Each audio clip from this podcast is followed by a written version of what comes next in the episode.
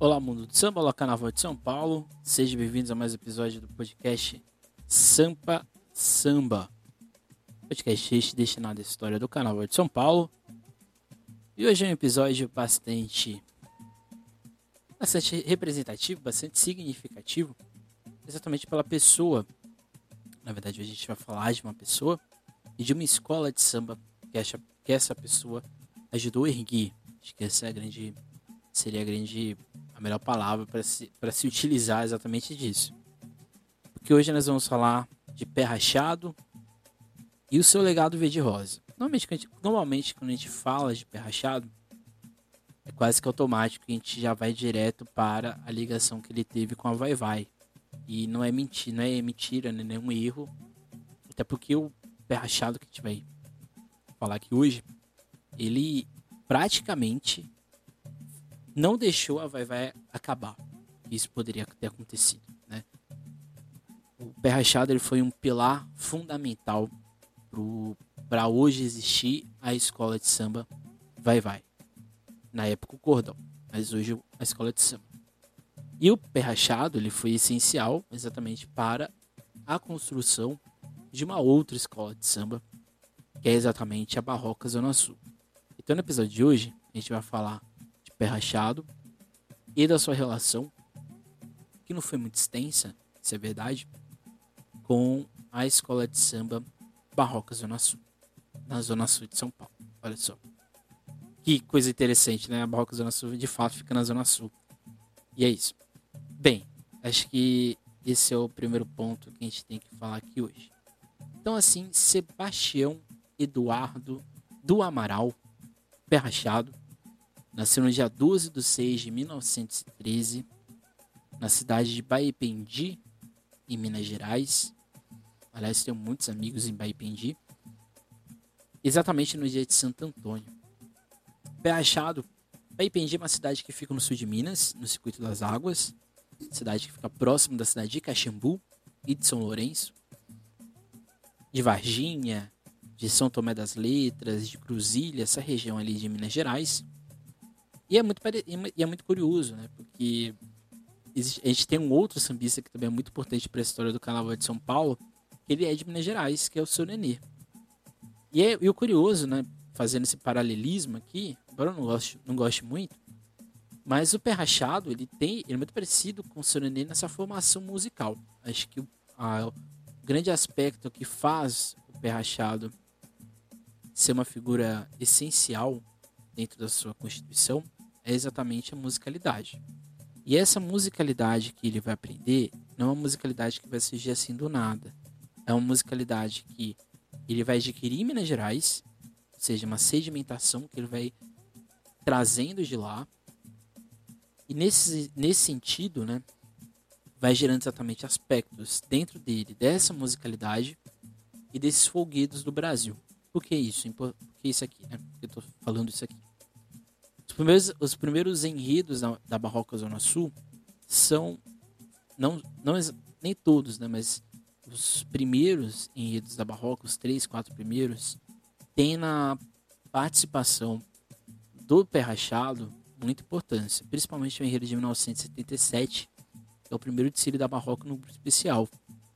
A Barroca ela tem uma nesse início, e aqui é por causa do seu fundador, esse aspecto do folclore de motivações nacionais, né, de falar da cultura brasileira. E o Pé Rachado tinha isso, não só em Baipendi, mas também quando ele vai para Varginha com 15 anos e também em Caxambu, ele vai ter contrato com vai ter contato com congadas, com folias de reis com outras manifestações desse dito folclore, né, mas dessas representações negras do do interior de Minas Gerais, do sul de Minas Gerais, e também existiu no Brasil, é, em São Paulo.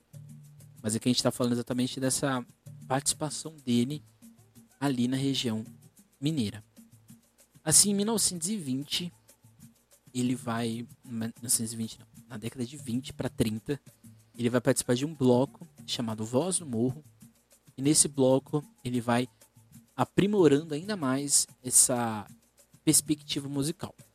Pé Rachado, ele tocou bumbum, surdo, caixa de rufo, e outros vários instrumentos. Então, ou seja, o pé rachado, isso aqui é muito importante porque quando a gente fala das baterias é, de São Paulo nesse período, são baterias que para você tocar nelas, você tinha que ser muito experiente.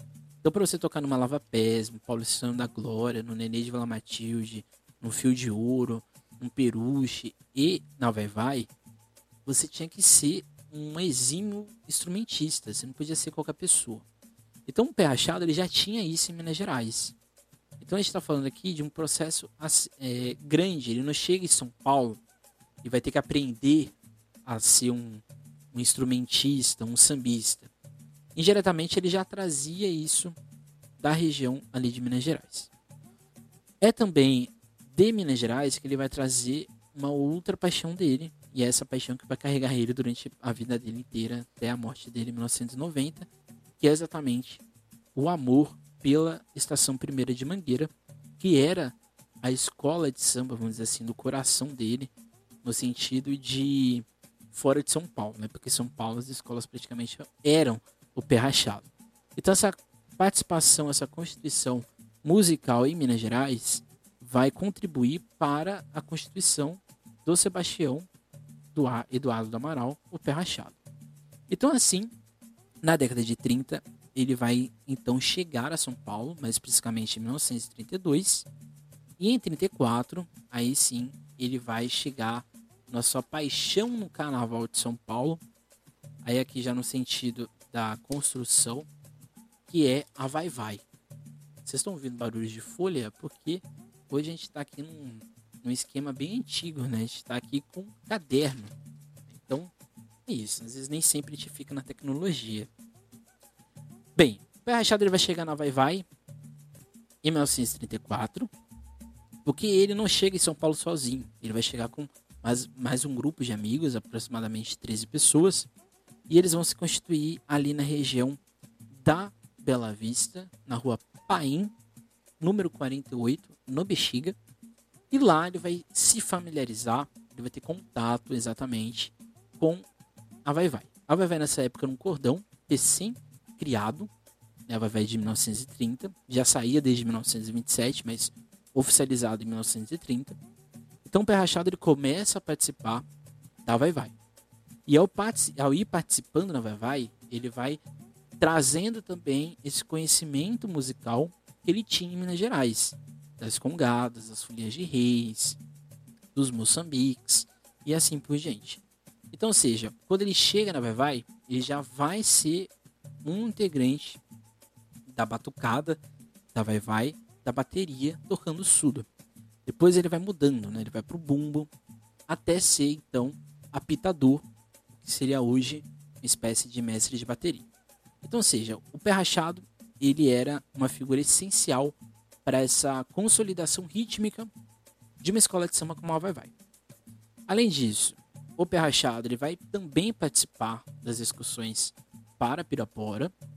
Pirapora não interfere tanto na carreira musical do. Não, não é bem uma carreira, mas não interfere exatamente na constituição musical do pé rachado. Mas o fato é que essa região de Pirapora também vai ter influências, assim podemos dizer, na história de vida dele, né, do Pé Rachado. O Pé Rachado, então, assim, ele vai ano a ano se consolidando dentro da Vai Vai, até que aí sim, a partir da década de 40, mais especificamente ali no final dos anos 50, na né, transição de 40 para 50, ele vai assumir a Vai Vai. E aqui eu acho que é o ponto fundamental. O Sebastião, o pé rachado, ele vai ser o primeiro presidente oficial do Vai Vai. O Vai Vai bloco, né, o cordão esportivo do Vai Vai. Por que isso é importante? Quer dizer que não tinha um presidente antigo na Vai Vai? Tinha. Né, o próprio fundador, que era o Fredericão Penteado, é, a, o mais ancestral da família Penteado, né, essa família super tradicional do carnaval brasileiro, ele já estava ali presente nessa, nessa época. Mas o fato é que o Pé Rachado ele vai, de fato, ser o presidente da Vai Vai. E ele vai pegar o Vai Vai num período em que o carnaval de São Paulo passava por uma dificuldade gigantesca. Não tinha apoio público de forma eficaz. as rádios e jornais que ajudavam as escolas de samba a fazerem seus seus cortejos não não eram já não tinha tanto interesse assim. O surgimento das escolas de samba davam a sensação de que o cordão era algo do passado.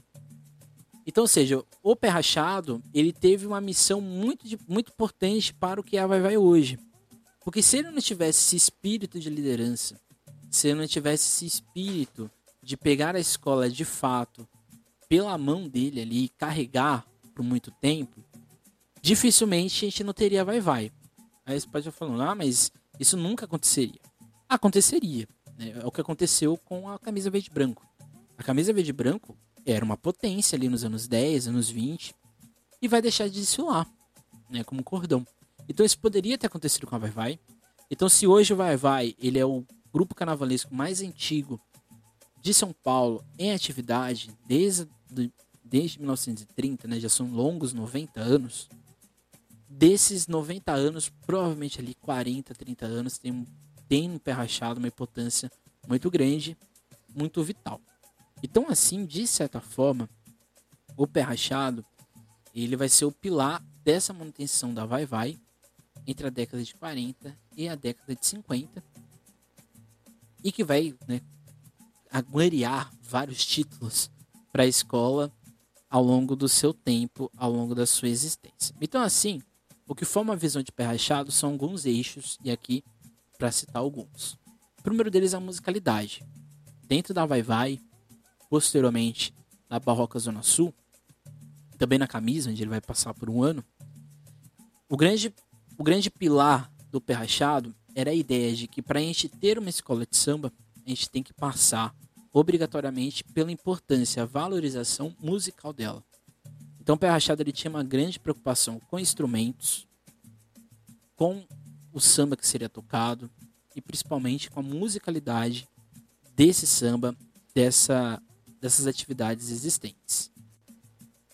Então, assim, o pé rachado, e aqui eu estou me baseando basicamente na principal entrevista que tem do pé rachado, que está no Museu da Imagem e do Som, e lá ele diz, e lá isso fica bem evidente, porque ele diz que a grande preocupação dele era o quê? Compra de instrumentos, principalmente. Esses instrumentos as pessoas não levavam para casa delas, porque ele tinha um grande medo das pessoas pegarem esses instrumentos e ao pegar esses instrumentos trazerem eles danificados e com isso ter que aumentar ainda mais os custos, coisas que já não, já não era tão grande assim na escola. E a preocupação dele era exatamente de armazenar isso. Então ele tinha dentro da lógica dele a família, né, a lógica do núcleo familiar dele era o epicentro para a gente desencandear o que era Vai Vai. Então chega um outro ponto que são exatamente as redes familiares que ele vai fundar, ele vai criar dentro da Bela Vista, dentro do Bexiga. Quer dizer que ele, isso não existia antes? Existia. Mas ele vai centralizar isso. E por que isso é importante?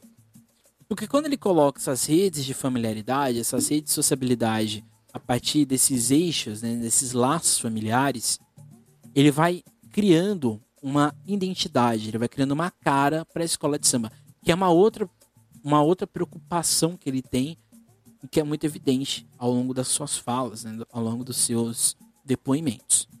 Outro ponto muito importante era a espontaneidade. Ele era, ele não era contra, acho que a gente pode dizer isso. Aqui vou, tô colocando aqui minha interpretação. Eu acho que ele não era contra a ideia do carnaval se modernizar. Ele não era contra, por exemplo, a lógica da interferência do poder público economicamente, assim por diante. Ele não era contra isso. Ele era contra, e aqui é por isso que eu acho que eu, eu, eu tenho muito de pé rachado dentro de mim na visão de carnaval. Ele era contra você desvalorizar a espontaneidade em detrimento, vamos dizer assim, de se vender para esse aspecto técnico. Então, ao longo da sua carreira dentro do, de escola de samba, a grande preocupação dele com o Carnaval de São Paulo era que o Carnaval de São Paulo não fosse espontâneo. E aqui ele, ele meio que aceitou isso, né? O Carnaval de São Paulo hoje ele está longe de ser espontâneo, principalmente o Carnaval de escola de samba. E ali, ele ali nos anos 50 e nos 60 já estava preocupado com isso. E, o grande, e a grande preocupação dele era exatamente quando esse desenvolvimento acontecesse, né? quando esse aspecto de modernidade se aprofundasse. Então ele tinha uma grande, não temor, mas ele meio que acertou nesse, nesse ponto. E outro aspecto era a organização. Na visão do Pé Rachado, São Paulo não tinha cultura carnavalesca. Existia, ele sabia que existia, mas na visão dele, essa cultura carnavalesca era muito desorganizada. Então, ou seja, a cidade de São Paulo não via o carnaval, o samba em si, como algo da cidade. Então ele foi, talvez, junto com seu Nenê, seu Peruche, mas eu diria que ele foi o maior militante no sentido de tentar fazer o carnaval de São Paulo ser grande. E nesse sentido, esses quatro eixos, né, a musicalidade, a espontaneidade, a organização essas redes familiares, na visão dele, né, nessa interpretação dele de carnaval de escola de samba, era essencial e era o que organizaria tudo e fazia tudo e faria tudo ser mais importante. Então esses eixos fizeram Vai Vai como cordão ser uma potência e foi devido à sua experiência que a transição de cordão para escola fez aí sim a Vai Vai se manter forte. Por quê? E aqui é outro ponto, né? Nessa, nessa entrevista também, ele, ele dá uma. Ele joga várias assim, ironias, assim podemos dizer, mas aquela ironia de sambista, né? De que se a Vai Vai e a camisa verde e branco se tornassem escolas de samba, que vai acontecer na década de 70, isso iria fazer com que todas as escolas de samba existentes sofreriam, principalmente a Vai Vai, a Peruche, a Nenê e a Lava Pets, que já estava em um processo já de decadência nessa época, ali nos anos 60. E assim, a grande questão do cordão com a escola de samba, que ele teve que enfrentar isso na pele, era o quê? A subvenção era, um dupla, era dupla, então você tinha que dar premiação e dinheiro para escolas e para o cordão por meio de dois, vamos dizer assim, dois, dois mecanismos desse, dessa distribuição de dinheiro. Os cordões, eles atraíam muita gente. Né, né, né, né, não é isso que tem hoje aí. É como se fosse um bloco. Acho que essa é a grande questão. O público que a Vai Vai, o Camisa atraíam eram muito grande. Não é à toa que hoje em dia, até hoje, né, a Vai Vai é a, escola de samba assim, mais popular, se podemos dizer, da cidade. E o Camisa, por mais que ele não tenha toda essa potência, o Camisa é ainda uma, uma escola de samba muito forte. E o Pé Rachado, ele fazia questão de fazer isso acontecer. Não é à toa que a rua, né? Se hoje a gente tem esses ensaios de rua famosos na Vai Vai, é exatamente por causa da figura de Pé Rachado. O Pé Rachado trouxe isso para a escola, trouxe isso para o seu desenvolvimento. Então, quando a escola a, sai de cordão para se tornar uma escola de samba, Vai Vai, a adaptação não foi tão difícil. Foi difícil, porque a Vai vai demorar um pouquinho para ser campeã do grupo especial, mas o fato é que é muito rápido. A escola não sofre tanto. Algumas dificuldades já era aqui já já na testa do que o carnaval de São Paulo já se tornava. Por exemplo, uma das maiores dificuldades dele era convencer as pessoas mais antigas da escola, e aqui o que seria hoje velha guarda e baianas, a adentrarem nessa lógica de escola de samba, porque eles já estavam acostumados com a corte do carnaval, com os balizas, com aquele desfile de bloco, de cordão. A gente vai ter isso mais para frente, um, a gente vai ter um episódio só sobre isso. Mas ele tinha essa preocupação. E a preocupação era exatamente convencer as mulheres mais antigas a serem o quê? Baianas. Porque não era, não era comum em São Paulo a lógica da baiana. Não existia. Existiam relações de terreiro, de candomblé, isso existia. Mas não existia a lógica de se trajar de baiana, ou seja, ter uma ala de baiana para desfilar, coisa que não tinha no bloco, e ele teve que lutar para isso acontecer. Outro problema era o mestre-sala e porta-bandeira.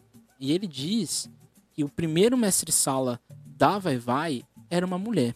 Olha só que interessante. Porque ele não tinha condições, não tinha ninguém, não tinha nenhum homem para ser o mestre-sala. Ele tinha uma porta-bandeira, mas ele não tinha um mestre-sala. Então, ou seja, ele teve que trazer uma mulher para ser a mestre-sala. Então, ou seja, o primeiro casal de mestre-sala e porta-bandeira da Vai Vai eram mulheres. Olha só que coisa interessante, isso aqui é muito curioso. Então, aqui fica esse registro aí para quem talvez não sabia disso. Outra coisa muito importante era exatamente essa sedimentação, esse, essa, vamos dizer assim, essa admiração que ele tinha com a Mangueira, então assim, diretamente com o Carnaval do Rio de Janeiro, fez com que ele se aproximasse desse modelismo carioca, mas que não interferia dentro da sua musicalidade. Tanto é que o outro ponto, que era exatamente a bateria da Vai Vai, se a bateria da Vai Vai hoje ela é pesada, ela tem esse, essa predominância né, dos surdos, dos, dos epics e assim por diante, é por causa do, do pé rachado. O pé rachado ele fez questão de que esse surdo, né, esse grave da sua batida, permanecesse. Então isso aqui foi essa transição né, do bloco para o cordão teve no pé rachado um protagonismo. Então, ou seja, tudo que eu estou falando aqui é a vai vai. Então se a vai vai hoje ela tem, ela é uma potência é por causa dele. Mas o fato é que isso não vai durar durante muito tempo não, porque em 1972, 72, após uma série de descontentamentos, após uma série de perspectivas que já não estava dando certo a relação dele na Vai Vai, ele primeiramente sai da escola, embora a escola se arrependa disso, embora a escola se arrependa disso, ele sai da escola, ele vai deixar no lugar dele o Chiclé, que vai ser um dos principais presidentes da história da Vai Vai, ele é na gestão dele que a Vai Vai vai ter o primeiro título de escola de samba, mas ele sai da Vai Vai um pouco descontente. Ele deixa isso bem evidente. assim, quem é da Vai Vai e tá me ouvindo aqui, é... E aqui já, já um, um, primeiro puxão de orelha, né? Como a Vai Vai até hoje não homenageou o pé rachado. Acho que esse é o primeiro ponto. Eu não, eu não coloco nem aqui a, a Barroca, porque a Barroca já indiretamente homenageou o pé rachado nos desfiles, quando ela falou de Jabaquara, quando ela falou dos seus 40 anos de, de idade. Mas é, eu acho inadmissível uma escola como a Vai Vai não reverenciar os seus antigos fundadores. E aqui eu falo de todos, tá? Fredericão, Dona Olímpia e principalmente Pé Rachado. Eu acho muito estranho o geral do filme não ser enredo do grupo especial. Eu já acho isso muito estranho. Mas eu acho muito estranho a Vai Vai nunca ter homenageado o Pé Rachado em desfiles dela. Não sei se ela tá aguardando pro centenário, pros 95 anos, não sei. Mas é curioso, né? É curioso isso. Uma escola do tamanho da Vai Vai não ter homenageado a tua Rachado, inclusive, ó. É, já passou, né? Já já passou o centenário do nascimento dele. Mas eu acho que fica essa questão aí, né? Ele fica muito descontente porque no enredo dos 50 anos da Vai Vai, ele não foi mencionado. Nem ele, nem o Fredericão, ele disse. Nem ele disse não, porque tá, tá escrito isso, né? O samba não, não cita eles dois. E acho que isso é um dever histórico. Fica aqui a dica. Me desculpem, caso alguém ficou um pouco aí, um pouco aí pensativo. Mas o fato é que o pé rachado ele sai da Vai Vai 72 ele vai meio que dar uma descansada do carnaval e ele sai também da Bela Vista, ele vai para a zona sul de São Paulo, para Vila Mariana. E aí o negócio vai mudar, né? Aí o negócio vai tomar um outro rumo. Ele vai ele vai gerar um certo desconforto em alguns representantes da escola, porque ele vai para vai desfilar em 74 na camisa verde e branco. E aí no mesmo ano, ele vai ter a ideia de fundar uma outra escola. Uma escola nova, uma escola que teria como premissa esses ensinamentos que ele tinha, essas visões de escola de samba que ele tinha, e com isso erguer uma nova interpretação de escola de samba. Isso aqui pode parecer uma coisa assim, meio, meio desconexa, mas olha só. Candeia fez isso, isso no Rio de Janeiro, quando ele sai da Portela e funda o Quilombo. O Geraldo Filme fez isso na sua carreira, quando ele sai do Peruche, quando ele sai do Vai Vai, e ele vai só se dedicar ao Poluição da Glória. E o Pé Rachado, quando ele sai do Vai Vai, descontente com as questões que estavam acontecendo. E aí sim, no dia 7 de agosto de 1930 e 1974, ele vai fundar aí sim a Barroca Zona Sul. Então a Barroca Zona Sul, ela sai não de uma dissidência, mas sai, ela se origina exatamente de uma nova perspectiva ou de uma nova possibilidade dele não ser livre, acho que não é essa palavra, mas ele colocar dentro do, da sua visão de escola de samba o que ele queria. O que, que ele estava percebendo na Vai Vai, nas escolas mais antigas de São Paulo? Que essas escolas mais antigas estavam indo para um direcionamento daquela questão que até hoje é muito complexa em São Paulo, que é a lógica do espontâneo e a lógica do técnico. Na visão dele, as escolas estavam indo muito mais para o técnico administrativo e econômico e deixando de lado a espontaneidade. Aqui a gente está falando na década de 70.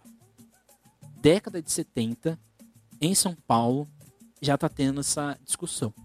Já está tendo essa visão de que algo estava dando errado. Então não é de hoje, né? Fica aí essa, essa outra dica e essa outra questão. Pois bem, a Barroca nasce em 74. A Barroca tem esse nome e esse o, acho que o interessante da Barroca é o nome, né? O nome da Barroca é Grêmio Recreativo Cultural Esportivo Beneficente, Escola Faculdade do Samba Barroca Zona Sul. Então, seja, o nome seja imponente, né? O símbolo da, da Barroca, que é o Barroquinha, que é esse esse acho que é um, seria um bebezinho, um bebezinho negro tocando um tamborim, é também é muito representativo, né? Das escolas, por exemplo, do grupo especial, é a única escola que não tem nenhum compromisso, nenhum problema de assumir que tem um, um mascote negro, né? Por exemplo, como tem a Vai Vai aqui, não estou dando indireta para nenhuma escola não, tá? Embora quem pescou a referência aí já sabe o que é, né? Então assim, é, a Barroca então vai nascer na Vila Mariana, depois ela vai ir para o Jabaquara, mas ela nasce na Vila Mariana. E nessa, na região da Vila Mariana, é, a escola nasce exatamente nessa visão do samba do pé rachado, nessa visão de escola que ele queria idealizar e que ele já contestava naquela época, como a gente acabou de dizer. Então essa, essa faculdade, se assim podemos dizer, seria um espaço de aprendizado do samba e uma região historicamente negra. E aqui a gente vai exatamente para Vila Mariana. Segundo relatos históricos, a Vila Mariana sempre foi um bairro negro dentro da cidade de São Paulo isso aqui não sei o que estou dizendo, exatamente o censo da cidade. Não só a, cidade, a região da Vila Mariana, né?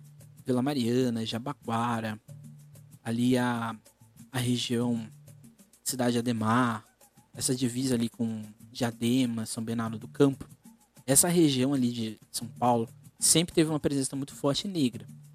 Não só na Vila Mariana, mas também no Jabaquara, a gente teve presença de povos ou de grupos aquilombados, ou seja, a gente teve quilombos nessa região. Então isso aqui é importante, isso aqui é, é um fato interessante pelo motivo de ele ir exatamente para a Zona Sul. Ele vai para a Zona Sul, que é uma região exatamente que tinha samba. Né? Esse aqui é um outro ponto que eu acho que é importante a gente frisar, porque às vezes a gente pensa que o carnaval, a constituição de escola de samba, a constituição do samba de São Paulo, fica muito preso a essa região ali do centro, né? Bela Vista, Barra Funda, ali a região do Glicério, que né, tão centro, né, tá na divisa. A gente fica muito concentrado naquela região e na Zona Norte. Mas a Zona Sul tem uma construção negra muito forte, identidade negra muito forte, até hoje. Tem uma constituição muito forte de samba. O samba da vela mesmo fica na região ali da Zona Sul de São Paulo, né? Fica ali perto do, do, do Santa Amaro. A própria região de Santa Amaro tinha escolas de samba, tinham blocos carnavalescos e tinha um seu próprio carnaval ali. Então, ou seja, a Zona Sul era uma região de constituição forte dentro do samba. Então, isso aqui acho que é importante a gente frisar e deixar anotado, né, para quem vai nos ouvir aqui nesse podcast. Então, o que motiva o pé rachado a fazer essa nova empreitada são exatamente o Cartola, e a sedimentação histórica do bairro da Vila Mariana. Cartola é este mesmo que vocês estão imaginando, que é o, o fundador da Mangueira. O, o Pé Rachado ele era muito amigo de Cartola. Quando ele começou a frequentar de fato a Mangueira e a desfilar na Mangueira também, ele começou a ser amigo também do Cartola. E quando ele saiu da Vai Vai, o Cartola dava uns conselhos para ele, né? Aí o Catola chegou e logo falou para ele: então por que você não funda uma escola de? Por que você não faz uma escola de samba dentro dessa sua visão? E assim as coisas vão pro seu eixo, vão pro seu caminho. Então assim surge a ideia de criar uma escola de samba ali na região da Vila Mariana. Essa sedimentação do bairro, da zona, da região, né, historicamente negra em São Paulo, faz exatamente criar essa perspectiva de que era possível, né, de que era, que era o grande ponto. E exatamente outro aspecto era exatamente essa ideia de negritude sambista que tinha na região, e historicamente os, esses núcleos de samba, que era exatamente um bar, uma casa chamada Brahma, a outra que era exatamente a Padre Machado, que era exatamente, inclusive onde ele morou, né, a rua onde ele morou, e o Campo da Portuguesa, que era um clube ali existente na região. Então esses três espaços foi o que convenceu, junto com Cartola, a ele criar a Barroca Zona Sul. Então vocês vejam que a construção da Barroca Zona Sul ela é muito peculiar. Ela não é muito parecida com as demais escolas de samba da cidade. Primeiro porque ela é uma dissidência. É uma dissidência de uma figura que não precisava fazer isso. Acho que esse é um outro ponto fundamental. O Achado não precisava sair da Vai Vai. Ele já estava confortável ali naquela região. Então não precisava sair daí, dali. Ele sai exatamente porque ele não estava totalmente confortável. Ele precisava de um novo, novo desafio. A princípio, a Barroca se chamaria é, Vila Mariana, né, por causa do bairro, mas ele teve uma grande sacada. A Zona Sul não tinha grandes escolas de samba, não tinham grandes grupos carnavalescos. Então ele fala: ah, vamos fundar uma escola de samba que meio que fale do, da região. E a região era chamada também de Barroca. Então assim vai ficar Barroca. O que iria unir, de certa forma, a região da Vila Mariana, essa região ali do Paraíso, essa região ali do Jabaquara, principalmente, que é onde a escola vai atrair mais gente para sua constituição, para o seu seio de fundação. Então, assim, os eixos dessa escola que surgia, que era barroca, seria exatamente o samba, visto como um pilar que para o pé, o pé rachado estava se perdendo, então é comum, por exemplo, na década de 70 e 80, que, no meu ponto de vista, é o, é o período em que a barroca vai ter os seus melhores sambas enredo, era exatamente dessa valorização que o Pé Rachado queria resgatar dentro das escolas de samba. Essa valorização musical. O outro eixo era exatamente os temas. Principalmente temas de motivos da cultura brasileira. Principalmente na gestão do seu filho quando ele vai ser presidente, o Sebastião Eduardo Amaral Júnior, o Lobão, como ele ficou conhecido historicamente. E o terceiro eixo, que eu acho que é o fu fundamental aqui do, do Pé Rachado, era o familiar. Então ele queria, ele queria formar uma escola de samba a partir do núcleo familiar. Assim como era na Vai Vai antigamente, que ele também já questionava que não estava mais acontecendo. Então qual era a grande preocupação dele? Fazer com que a barroca se criasse, se fundasse no seio familiar, principalmente da sua família. Então, assim, nomes como Binha, Bira e Lobão, Dona Lourdes do Amaral, que era exatamente da família dele, a mulher dele e os filhos, Ednei, Zé Calinhos, Zé Francisco, Tornado, Galocha, Miguelzinho, Noberto Amaral, Aracende, Pedro Paulo, Encida, Maria Aparecida, Gregório, Dorinho Marques, João Márcio, José de Almeida, Valci, todos esses descontentes com o que acontecia na Vai Vai, porque eles, todos esses que eu citei saíam na Vai Vai, vão sair da Vai Vai e vão ajudar o Pé Rachado a constituir a Barroca. Então vocês percebam também que o Pé Rachado ele queria trazer para o seu núcleo familiar esses outros elementos que iriam ajudar a fundar a escola. Mas só que era o grande problema da Barroca, subvenção. Não tinha dinheiro. Então, assim, a Barroca, que acho que muita gente não sabe, talvez, e ele diz nessa entrevista no MIS, que a Barroca teve que se juntar no seu primeiro ano para ter condições de, de ir para a rua com uma escola de samba de São Bernardo, na região de Rua de Ramos, e ali sim vai se criar, vamos dizer assim, uma parceria. Vai durar um ano apenas, porque o Pai Rachado não gostou muito da, dessa ideia. E essa parceria é fundamental porque vai atrair um número grande de pessoas para a escola, exatamente para a Barroca. E a escola de Solon em São Bernardo, nesse primeiro ano, e também na região da Vila Mariana e da Penha, que é onde a escola vai desfilar pela primeira vez e vence em 1975, que é exatamente o grupo 1 da UESP. Já em 76 no acesso, ela vence de novo, né? Já sem a parceria. O que vai manter a, a Barroca nesses seus primeiros anos, 4, 5 anos, é exatamente esses shows que a escola começou a fazer para angariar fundos, coisa que não tinham. O poder público não dava dinheiro para as escolas do, do grupo 3, né, que seria hoje o grupo o acesso 2, né? Essas escolas não recebiam subvenção, então ele teve que arranjar mecanismos para que isso acontecesse de fato. Então assim a Barroca vai ter vários períodos, vários períodos nessa sua fase de formação. O primeiro deles é exatamente esse período de força e potência. A Barroca vai ficar durante entre 77 e 1986 no grupo especial, que é um período muito longo, eu diria. Nesse período, a Barroca vai trazer toda essa mentalidade do pé rachado, principalmente, embora ele vai sair da escola nos anos 80, porque ele vai sair da escola, ele abandona o Carnaval de São Paulo de, de vez, e aí ele vai desfilar na Mangueira, onde vai ser diretor de harmonia lá da escola carioca, mas ainda morando em São Paulo.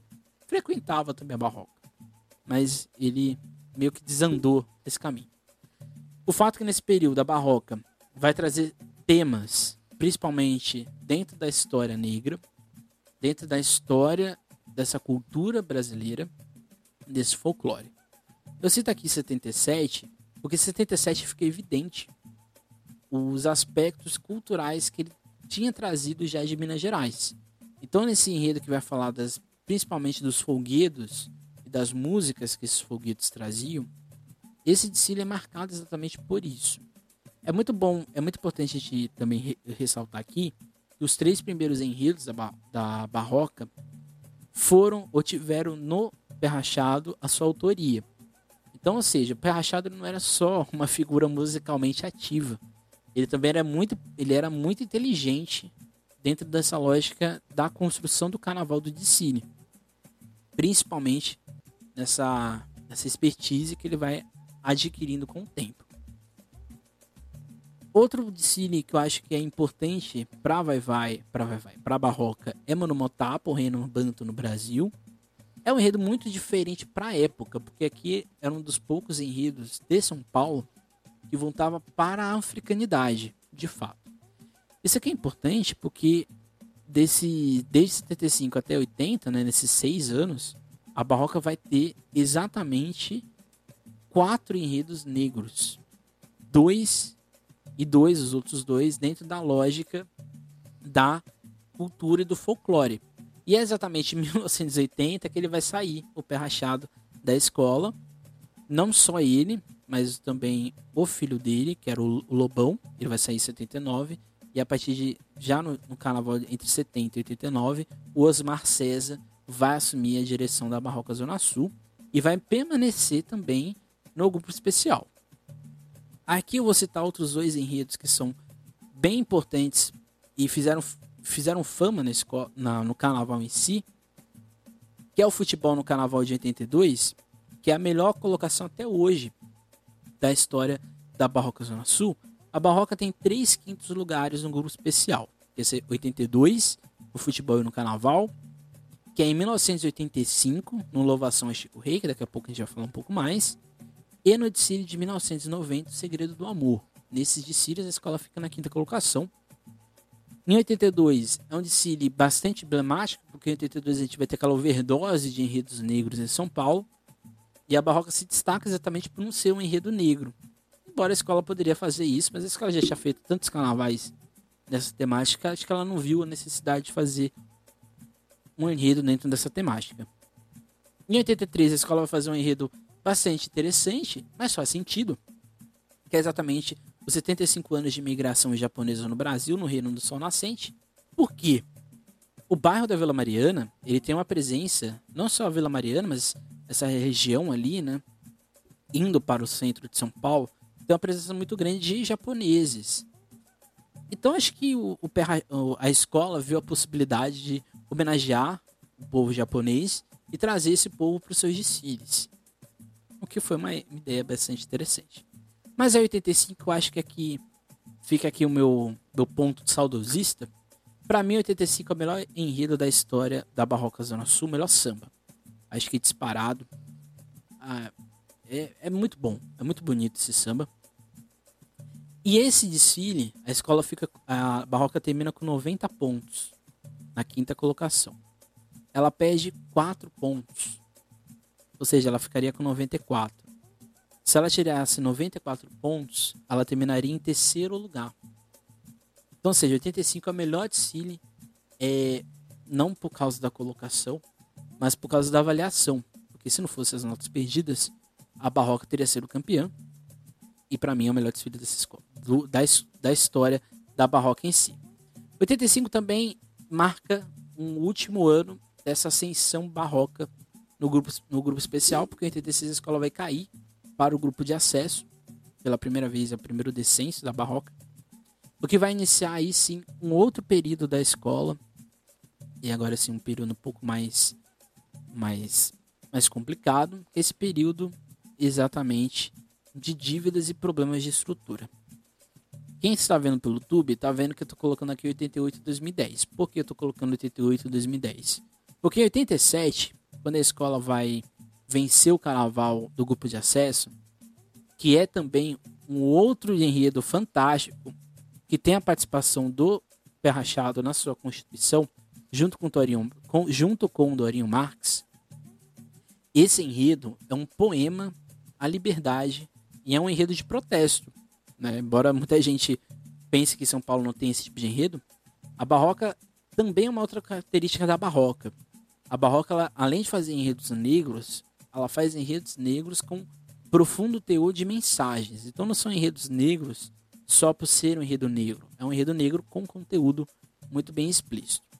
Então, nesse período entre 88 e 2010, a escola consegue se manter no grupo especial até 94, né, que ela vai ficar de 88 até 94, quando ela vai cair.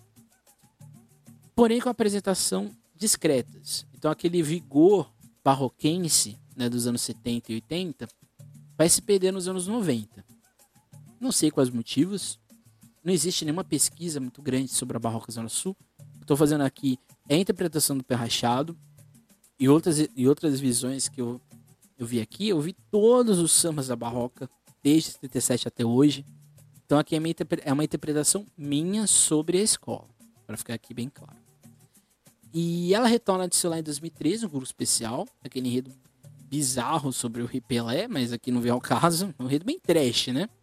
Mas em 2005 ela cairia novamente naquele enredo sobre as mãos, que nada deu certo, e passaria pela sua pior fase até hoje, que é exatamente o próximo período que a gente vê. Mas eu vou destacar aqui cinco desfiles que eu acho, cinco enredos, principalmente cinco sambas, que eu acho que são bastante marcantes da história da Barroca. 87, né, que é Asas para a Liberdade. Quem nunca ouviu esse samba, por favor, ouçam.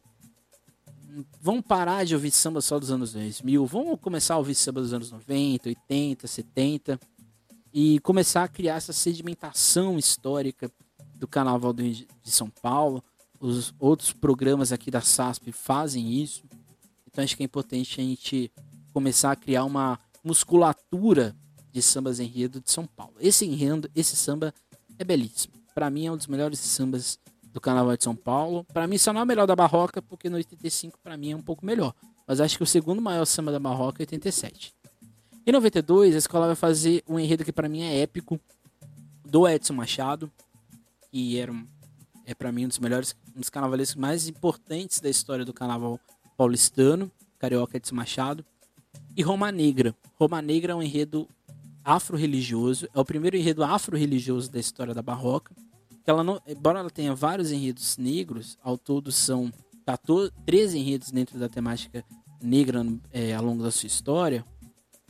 Desses 13 enredos, só dois, na verdade três, né, porque o próximo tem que acontecer ainda, só três que estão dentro da lógica afro-religiosa. Então, seja, o negro dentro da barroca é o negro, acima de tudo, dentro do aspecto cultural e histórico. E Roma Negra ele tem aspectos do candomblé, mas contando um passado de grandiosidade do negro. Um samba também muito bonito. Em 95 tem um de que eu acho que pouca gente conhece porque ele foi no acesso, que é Eu Sou Boy e Chego Lá. É um enredo super crítico, você exprime ele, sai crítica por todos os lados. Ele está conversando exatamente com outro enredo crítico da escola, que é de 1986, que é exatamente o Foi Assim Aí Vem Mais. Tanto 86 como 1995, ou seja, nesse período aí de nove anos, a escola vai fazer críticas em 86 ao processo de redemocratização que não deu muito certo, ou não estava dando muito certo. E em 95 a escola vai fazer uma crítica social a este garoto que tem que se alterar, um garoto pobre, humilde, e tem que se alterar para poder ser alguém dentro de uma cidade ou dentro desse aspecto de sociedade que é bastante massivo, bastante agressivo.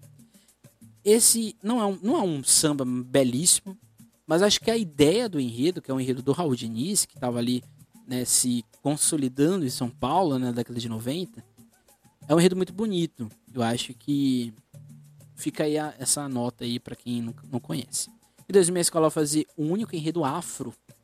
É, fica aqui curioso, né? Porque e aqui eu falo, tô falando especial e acesso, né? Que são os dois principais grupos de São Paulo, né?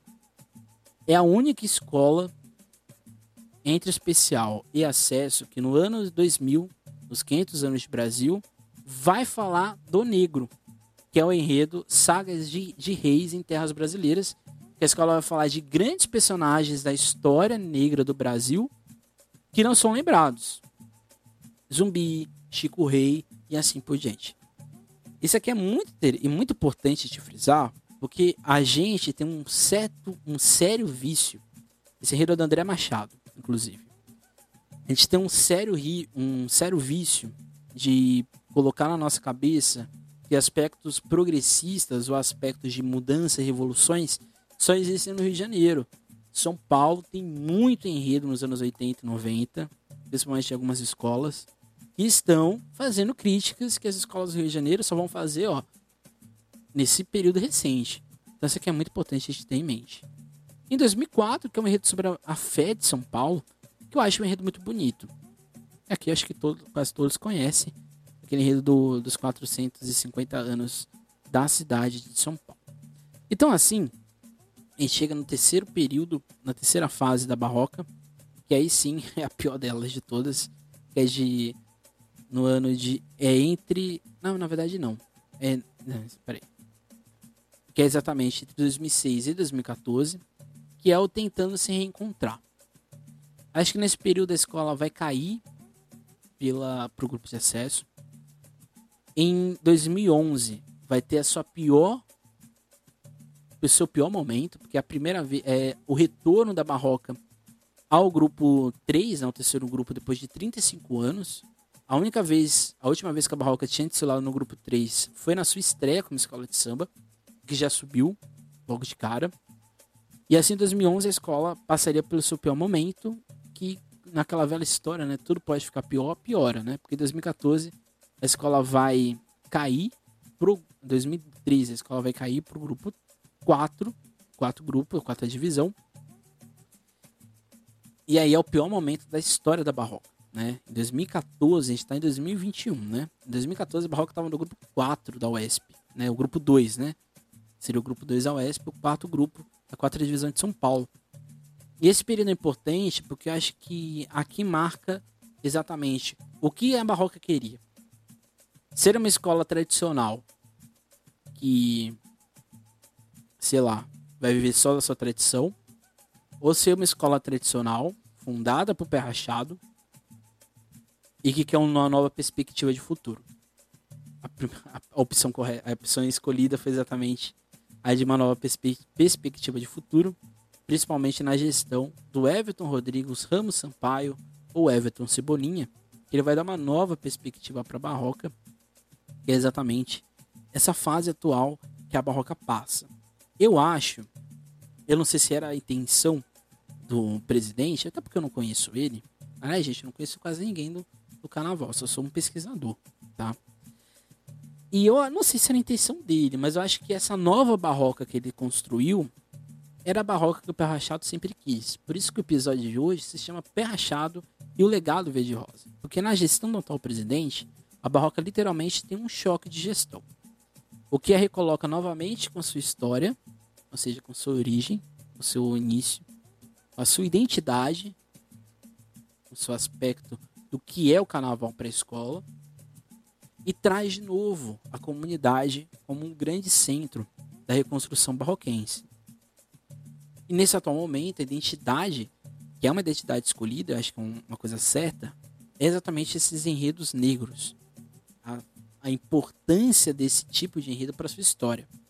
E o que marca essa reconstrução da barroca é exatamente um enredo que fala da barroca, que é um enredo de 2014. Por isso que eu falo, a barroca ela tem, ela, ela voltou para o seu passado, olhando para o seu passado, olhando ali para o pé rachado, olhando para essa devoção que ele colocou nessa escola.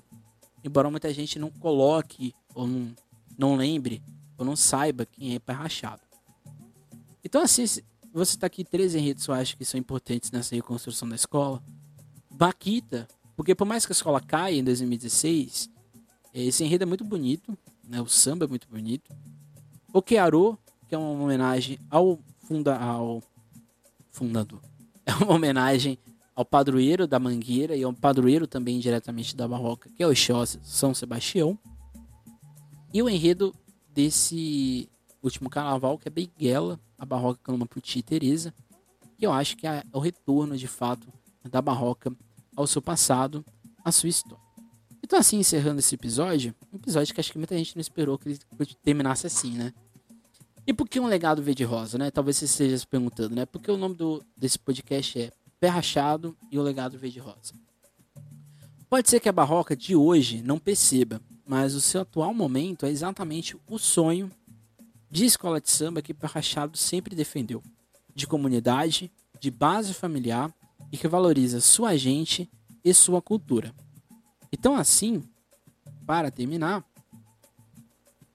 Pé Rachado, que sempre defendeu uma valorização do samba e da cultura brasileira, colocou na barroca esse desejo de criar novos laços ao futuro, avançar na técnica, mas sem perder a raiz da comunidade. Esse é o legado de Perrachal, um dos mais importantes sambistas e gestores do samba paulistano. Então esse, esse podcast é uma homenagem a Perrachado. Perrachado, para mim, ele tá ali no top 3 dos principais é, sambistas do, do Carnaval de São Paulo. Acho que ele, Perrachado, em geral do filme, e seu Nenê, eles são figuras essenciais para se hoje a gente tem escola de samba em São, é, em São Paulo. Acho que se a gente quer entender o samba de São Paulo, a gente tem que falar desses três. Claramente tem outros, mas acho que esses três aqui são essenciais, são fundamentais e por isso está aqui no nosso podcast em um dos nossos episódios. Semana que vem nós vamos falar de qual África que o Carnaval de São Paulo canta. O que são esses enredos africanos, para ficar deixar bem claro aqui. A gente vai falar do continente, a gente não vai falar da afro-brasileira, a gente vai falar como os enredos sobre o continente africano são abordados e são tratados. Isso a gente deixa para o próximo episódio do nosso podcast, o penúltimo, tá? A gente tem aí depois desse, desse de hoje, tem mais três episódios pra gente terminar este semestre. Então é isso, gente. Até mais. Tchau. Nunca esqueçam de ouvir sambas da década de 80 e 70, viu? Fica aqui essa, esse recado aqui, esse pedido. Nunca deixe de ouvir a nossa história, ouvir os nossos sambas, de ouvir nossa gente. Acho que esse é um, é um, é um compromisso que eu tenho aqui no meu podcast é, o, é trazer estes homens, essas mulheres que fizeram essa história acontecer. Se eu estou aqui hoje e você está me ouvindo, é porque eles criaram e eles possibilitaram que esse, essa paixão pelo carnaval fosse possível. Então, obrigado, Pé Rachado. Obrigado, Sebastião Eduardo da Amaral, este mineiro paulistano. É isso, gente. Até mais. Tchau. Nunca esqueçam e nunca deixem de sambar.